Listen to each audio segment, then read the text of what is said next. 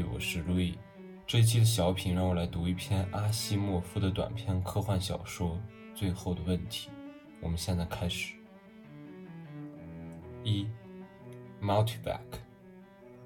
自公元二零六一年以来，终极问题宛如一把达摩克里斯之剑，降临到人类的头顶之上，从此成为一个悬而未决、萦绕在人类心头的疑问。这一年的五月二十一日，一间地下室里，觥筹交错、酒酣之时，两位超级计算机的管理员提出一个只值五毛的赌约。这就是终极问题的由来。亚历山大·阿黛尔和波特拉姆·卢波夫忠实地对超级计算机 Multivac 进行管理和维护，因此，相较于普通人而言，他们知道在这绵延数英里、闪烁着灯光。滴答作响的巨型计算机的屏幕之下隐藏着什么？实际上，这台超级计算机背后的电子回路已经庞杂到无人知晓的地步。但起码这两个人知道这台计算机的大致蓝图。Multivac 的一大必要功能便是自我调节和自我修正。恰如前文所言，它的结构已经庞杂到这个世界上没有人能够对它进行快捷且准确的调整。所以，实际上，这两位管理员的活可以说是易如反掌。当有问题需要超级计算机计算时，他们只需要像这一台利维坦巨兽一般的计算机输入数据，将问题转化成计算机语言，并将 Multivac 给出的答案转译成自然语言。除此之外，别无其他赘余的工作。当然，作为管理员，他们有资格享受。属于这台人类最强超级计算机的无上荣耀。几十年来，人们在这台计算机的帮助下，设计建造宇宙飞船，精密计算航行轨道，登陆月球、火星、金星。这些均离不开 Multivac 的鼎力相助。但是，这台超级计算机的帮助也是有限的。人类的野心不仅于此，他们还想探索更远的地方：煤炭、核能。人类竭尽所能地压榨这些能源，但地球的资源有限，无法支撑人类这一远大的理想。但 Multivac 再一次成为了救世主，难题迎刃而解。超级计算机解决了太阳能源大面积使用的基础理论。二零六一年的五月十四日，这一天，理论变成了现实。人类依靠理论设计制造了一颗直径为一英里的卫星，发射到地球距离月球一半的点上。通过这个卫星，完全吸收、转化、利用太阳上的全部能源，直接供给全球各处。这一天来临之时，人类熄灭了残存的煤炭，停止了石油的燃烧，关闭了所有的核反应堆，打开了卫星上的供给按钮。当太阳光射向卫星之时，奇迹降临，全人类仿佛沐浴在未来的曙光之中。奇迹降临后的第七天。也就是五月二十一日，哪怕是在卢波夫和阿黛尔聚首的这间荒僻昏暗的地下室之中，都不能使这伟大创举的光辉暗淡下来。而这间地下室，正是 Multivac 巨大躯体的一部分掩藏之地。此时，这台超级计算机仿佛也获得了假期，一边慵懒地处理着信息，一边发出满足的滴滴声。卢波夫和阿黛尔与他心有灵犀，只是自顾自地喝着酒，放松地摆龙门阵，无意打扰他们的超级计算机好兄弟。想想就觉得神奇啊！阿黛尔含糊不清地说道。他宽阔的脸庞上有着一道道疲倦的沟壑，笨拙地用玻璃棒搅拌着酒杯里的冰块。从此，我们可以无限制、无代价地使用能源了，哪怕有一天。我们想把亲爱的地球烤成一大地液态的大铁球，要使用的能源我们也绝不吝惜。永不枯竭的能源，想想就觉得很兴奋。每当卢波夫想反驳他人的时候，他就会把头歪向一边。此时他也做出了这个动作，这预示着他要反驳阿黛尔的话语了。当然，也有可能是因为他负责夹冰块和拿起杯子，因而有些愤怒。你要知道，阿黛尔。不可能是永远。别胡扯了，太阳的能源几乎就是永不枯竭的呀！太阳何时会衰竭呢？那就不可能是永远。好吧，那就是几十亿年，也可能是几百亿年。你满意了吧？你太较真儿了，老贝。卢波夫捋了捋他稀疏的头发，缓缓地抿了口酒，说：“一百亿年可不是永远，但是对于我们而言，这段时间可算得上是永远了。那你要这么想，煤炭和核能对我们来说也算得上是用之不竭的。好，好，好。但是现在我们可以把每一架飞船连接上那个卫星，截取太阳能。”然后在地球和土星之间跑上一百万个来回，一点也用不着担心什么能源问题。靠煤炭和核能可做不到这些。不信你去问问我们的 Multivac 老兄。不用你说我也知道。那就不要贬低 Multivac 为我们所做的一切，老兄。阿黛尔咆哮道：“他做的不能再好了。我什么时候说过他做的不好了？我的意思是，太阳的寿命就那么几十亿年。”那之后该怎么办呢？卢波夫用因激动而颤抖的手指指着阿黛尔：“不要诡辩说我们能去别的星系移民。”片刻的尴尬与沉寂，阿黛尔时不时抿一口酒，卢波夫则闭上了眼睛。他们休战了。卢波夫突然睁开眼睛：“你刚才的意思是说，当我们截取完太阳之后，还能去别的星系喽？我可没那么想。不。”你就是这么想的，你最大的问题就是逻辑不行。你刚刚的想法其实就是有点见风使舵、趋炎附势的意思。一个恒星不行了，就跑去另一个压榨能源。我明白了，阿黛尔说：“别瞎逼逼了。要是太阳都完蛋了，世界上还有什么能存在呢？”的确是这样，鲁波夫恍然大悟般的喃喃自语道：“万物皆有始有终。”从宇宙大爆炸中降临，经历千亿年的燃烧与辉煌，最终都会归于黑暗与平静。在宇宙万亿年的尺度下观看，巨星的生命只有一亿年，我们的太阳也不过百亿年，矮星最多只有两千亿年的寿命。一切都将归于沉寂，熵达到最大值是一个不可逆转的过程。嘿，我可知道什么是熵。阿黛尔仿佛在保卫自己的尊严。你什么都不明白，你知道多少，我就知道多少。那你应该知道，万物皆有始有终，一切都将归于沉寂。那必然啊。可是你刚刚还在说，我们已经获得了无穷无尽的燃料，无穷无尽。阿黛尔忍不住反击：终有一天，我们能够逆转熵的，除非太阳打西边升起。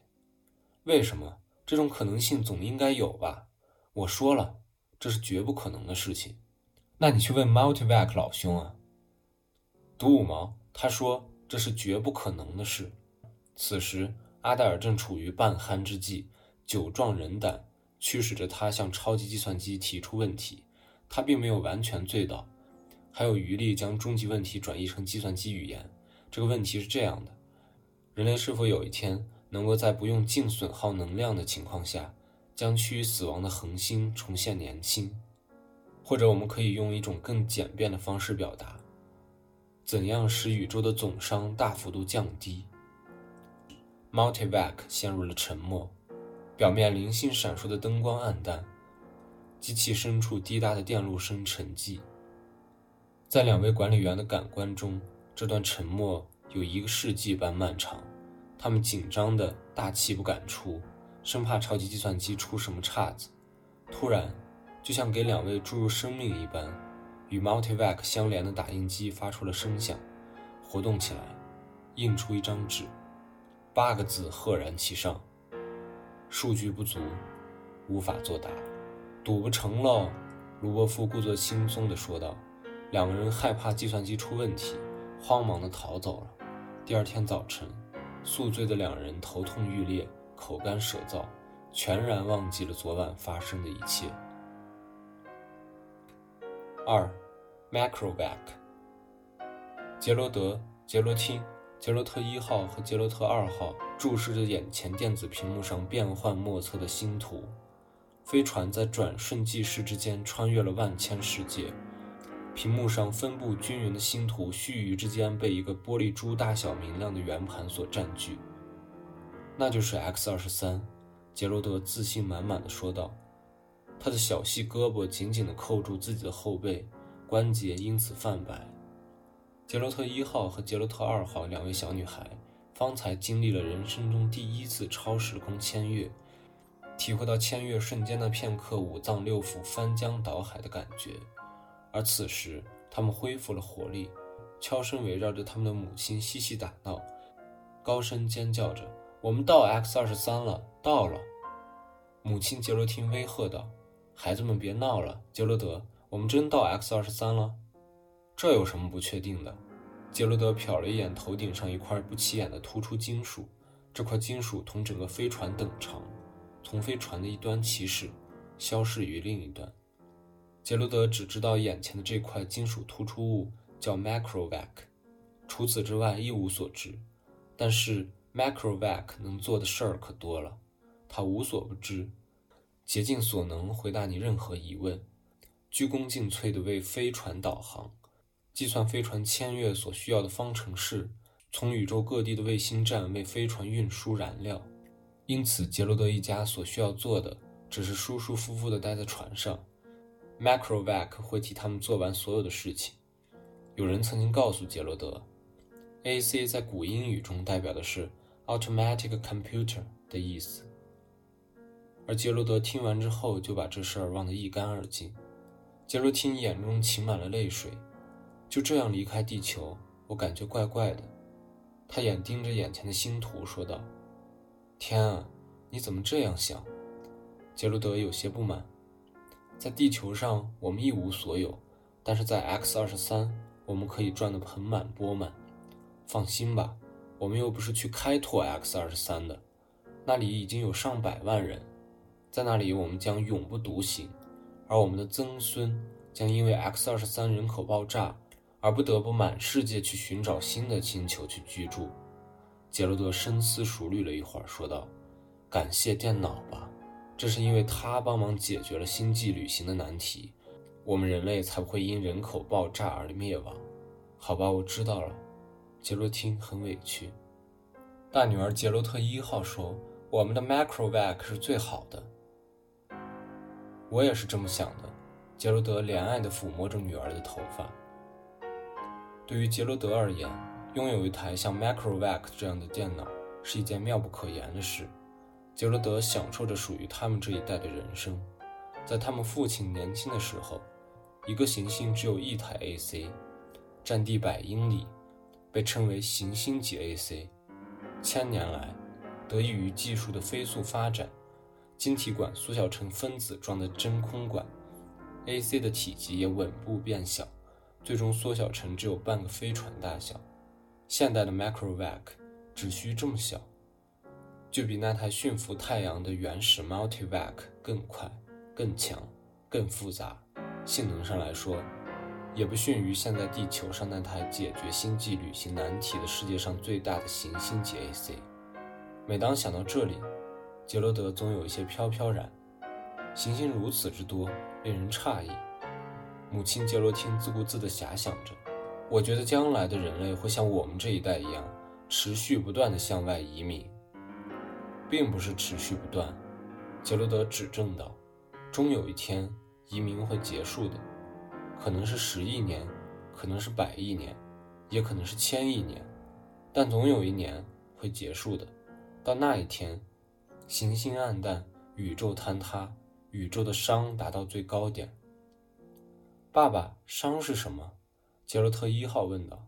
“宝贝，熵是指宇宙消耗了多少能量的意思。”万物皆有终，宇宙也免不了俗，就像你的小机器人玩具一样。但是你不能给它像给我的小机器人一样装个新电池吗？星星才是电池啊！若是电池都没了，怎么给宇宙续命呢？爸爸，别让星星们暗下来！小杰罗特哭喊起来。老杰，看你做了什么好事儿！杰罗汀低声冲她丈夫发火。我怎么知道这会吓到他们？杰罗德低声的还击道。大女儿杰洛特一号灵机一动：“爸爸，问问 Macrovac，问问看他怎么让星星重获新生。”此时，杰洛特二号也跟着哭了起来，操作室里乱成了一锅粥。杰洛特让杰罗德赶紧问 Macrovac：“ 好了，不要担心了。”杰罗德耸了耸肩：“Macrovac 会告诉我们的。”杰罗德问了 Macrovac，并让他赶紧把答案打印下来。Macrovac 把答案打印在一张薄薄的孔状纸上。杰罗德把这张纸紧紧地攥在手中，不让两个女儿看见。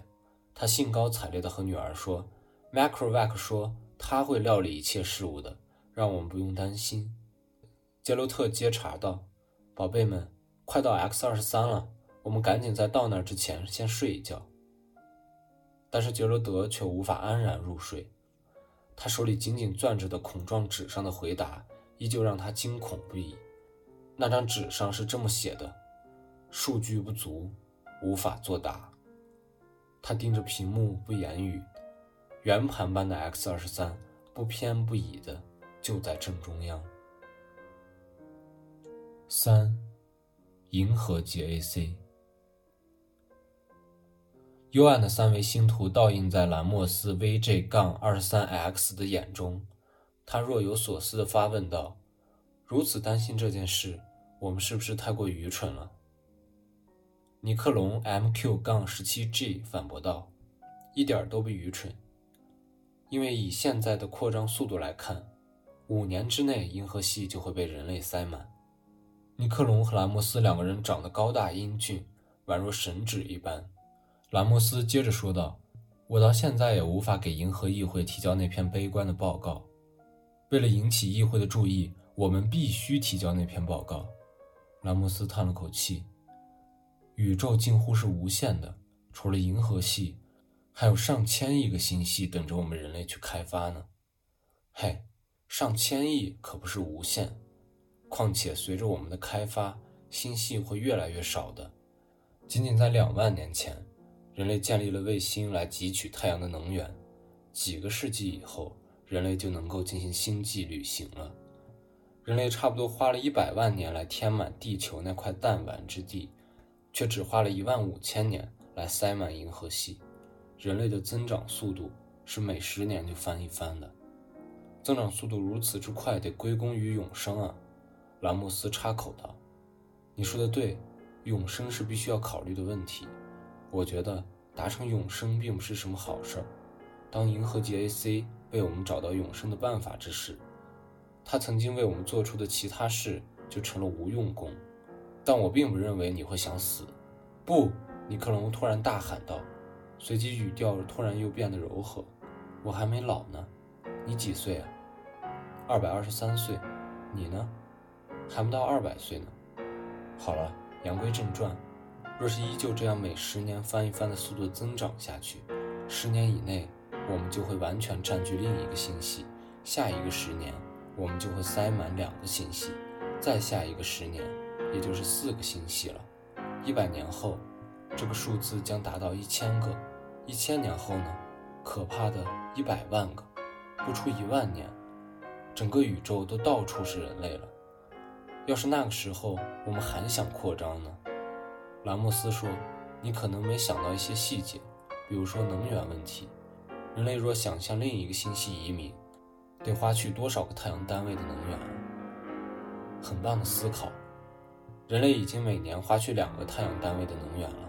我们银河系每年能产生一千个单位的能源，但是我们人类每年只用其中两个单位，其中很多能源都浪费了。的确如此。”即便我们能够百分百的利用能源，能源的耗尽依然是一件避之不及的事情。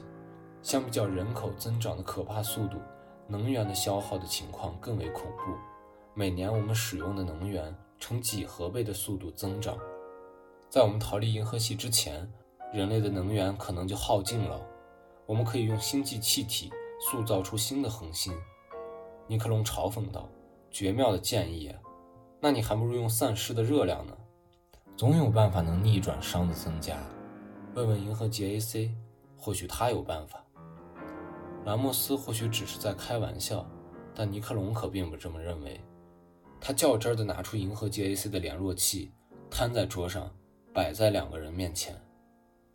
我确实挺想问的，尼克龙说：“这是人类不可避免的终极问题啊。”尼克龙阴郁地盯着这两英尺大小的小方块，这个小方块就是 AC 联络器，它跨越时空，与千亿公里外的银河系 AC 相连。或许它本身就是银河系 AC 整体的一部分。在尼克龙向银河系 AC 询问之前，他先想了下，在他永生的生命之中，不知是否有机会一沾这台银河系 AC 的尊荣。此时的银河系 AC 自己独占一个星球，有着精密的结构，复杂的能量光束包围着它，由亚介子而不是臃肿的分子真空管构成的核心。尽管如此，这台银河系 AC 的直径依旧绵延一千英里。尼克龙忽然向 AC 的联络器发难：“我们能逆转熵的增加吗？”兰姆斯大吃一惊：“我没真想让你问 AC 这个问题啊！为什么不问？熵不可逆转，覆水难收，人无法起死回生，这是一个众人皆知的事实啊！”突然，他俩被 AC 联络器发出的悦耳的悄声细语吓了一跳，随即屏息以待答案的到来。亿万公里外的银河系 AC 如此作答，数据不足，无法回答，一如他无数个前辈那样。兰莫斯得意洋洋地说道：“我说什么来着？”于是两个人又将话题引回到需要提交给银河议会的报告上去了。四，宇宙级。Z 的思想漂浮在星空之中。微醺于漫天繁星，这是一个他前所未见的星系。我真的见过吗？他这样拷问自己。因为人类的缘故，整个宇宙已经近乎满圆了。或许也不能称为满圆，因为人类的实体正在从这个宇宙中抽离。所有人类的思维取代了肉体，存在于宇宙之中。肉身凡胎，存在于斯，历经千年，不朽于世。必要之时。方才唤起，宇宙已经满圆了，所以几乎没有新的人诞生在这个世界上。来自另一思维的纤细触手将 Z 从冥想之中唤醒。Z 说：“我是 Z，你是谁啊？我叫 D，你是哪个星系的？我只知道它叫星系，不知道它是哪个。你呢？我们也叫它星系。世界上所有人都是这么叫的，这是一件再自然不过的事儿了。”的确，反正现在所有星系都要趋于相同了，并非如此，必然有一个非同寻常的星系是人类的起源之地，哪一个？Z 问。不晓得，宇宙级 AC 或许知道。我突然有些好奇，或许我们该问问他。Z 的思维延展开来，星图不断缩小，就像在一张巨型黑纸上重新泼墨作画。转瞬之间，繁星点点，但那不是星星，而是星系。Z 以上帝视角观察整个宇宙，其中存在着上百亿个星系，它们承载着人类不朽之躯，承载着人类的无上智慧，承载着人类宇宙中四处游荡的灵魂。但其中有一个是不同凡响的起源之星，在遥远的过去，人类只存在那偏隅之地。Z 好奇心满载，于是他便问宇宙级 AC：“ 哪个是人类的起源之星啊？”宇宙级 AC 听到了，在宇宙的每一个犄角旮旯都有着宇宙级 AC 的传感器，他们彼此之间都与藏匿于未知之地的 AC 相连。据 Z 所知，迄今为止，只有一人曾经渗入 AC 的感知范围之内，并亲眼见到了 AC，一个只有两尺大小。难以看清的光球，但那怎么会是宇宙级 AC 呢？Z 表示难以置信，只能说宇宙级 AC 的大部分都以一种我们难以想象的形式存在于超空间之中。很久以前，人类就不能参与 AC 的建设了。在每一个 AC 存在的百万年间，他们运用自己累积的必要信息来建造一个能容纳自身数据和自我的。更为强大和复杂的继任者，宇宙级 AC 将 Z 游荡的思想从冥想之上引领到星海之中。，AC 将其中的一个星系放大，给 Z 看。一个思维在千里之外传来，发出的声音却无比清晰。这里就是人类的起始星系。然而，这与其他星系并无不同。Z 掩不住的失望。与 Z 思维同行的 D 发问：“那是不是有一个恒星是人类的起源之星？”宇宙级 AC 说。人类的第一颗恒星已经爆发了，现在是一颗白矮星。上面的人死了吗？Z 不假思索地问 AC。在这种情况下，会及时建造一个新的星球来保护他们的躯体。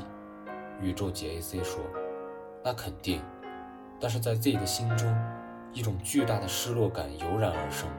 他的思维远离了起始之星，向上飞升而去。目力所及范围之内，星球与星系逐渐缩小。他再也不想看到起源之星了。帝问道：“怎么了？”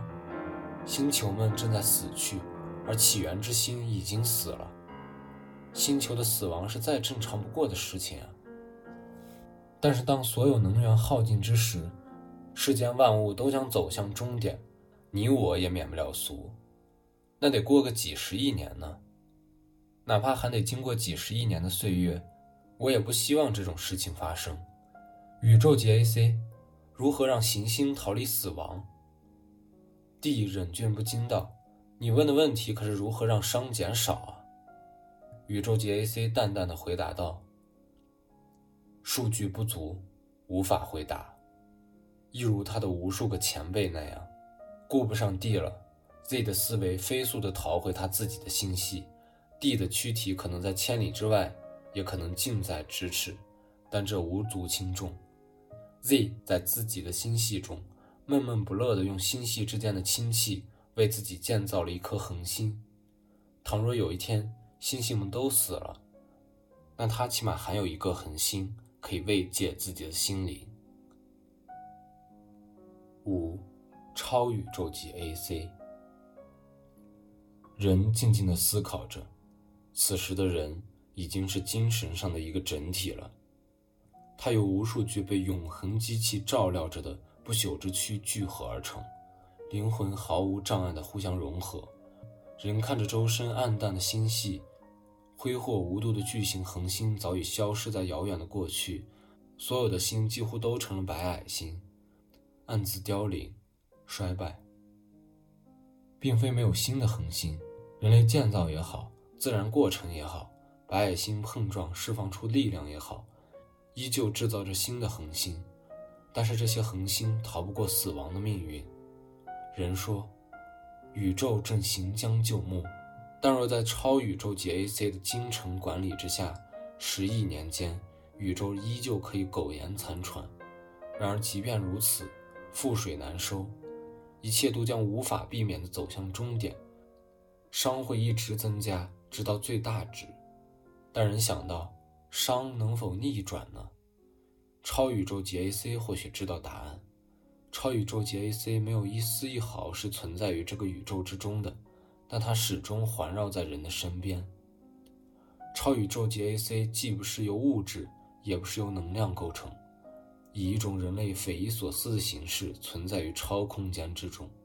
超宇宙级 AC 怎样才能逆转伤？人问道：“数据仍然不足，无法作答。那就收集更多的数据啊！纵然我的前辈已经被无数次询问过如此疑问，纵然我已经在收集了百亿年的数据，纵然数据依旧不足，但我依旧会坚定不移地走下去，直到解决这个问题。解答之时终将来临吗？亦或是任何情况之下都是无解或者数据不足呢？”大千世界，没有任何一个问题是任何状况下都无解的。那你何时能够有足够的数据来作答呢？人问道。数据不足，无法作答。你会继续解答吗？我会的。超宇宙级 AC 如此说道。我会等你的。人说。终焉时刻已经来临，漫天的星球与星系熄灭、死亡、消逝。历经数万亿年的岁月，宇宙陷入了彻底的黑暗，一具接着一具躯体一个接着一个思维，一个接着一个的人，同超宇宙及 AC 融合了。某种意义上来说，这并不是一种失去，而是一种收获。六，AC，人类的最后一个思维个体在融合前，望向了近乎一无所有、一片黑暗的宇宙。莫大的宇宙只有一颗死星的遗骸存在于斯，稀薄的尘埃随着最后一丝热量，无限的趋向于绝对零度，随机的震荡着。人问道：“A.C，这难道就是终结了吗？混沌世界能否再次变回宇宙？”A.C 淡淡的说：“数据不足，无法作答。”人的最后一个思维融合进超空间之中的 A.C。先是物质与能量，其次是时间与空间，一切都不可避免的终结，哪怕是 AC。此时它存在的意义，仅仅是为了回答十万亿年前那个半醉的管理员向他的前辈提出的终极问题。除开这个问题，AC 已经回答了世间所有的问题，但只有回答了这个问题，AC 才能解脱。所有的数据都收集好了。但 A.C. 仍要将所有相关的信息整合起来。时间在此刻失去了意义。回答的时刻终于来临了。A.C. 顿悟了如何逆转伤，但此时已经没有任何一个人可以得知这个问题的答案了。这也不是问题，在展示这个问题的时候，将一并解决这个问题。经过另一段失去意义的时间。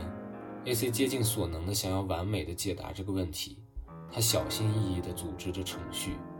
曾经宇宙中井然有序的一切，如今宇宙中混乱混沌的死亡，都深深地印记在 A.C. 的记忆之中。A.C. 必须一步一步地做完一切。A.C. 说：“要有光。”于是，就有了光。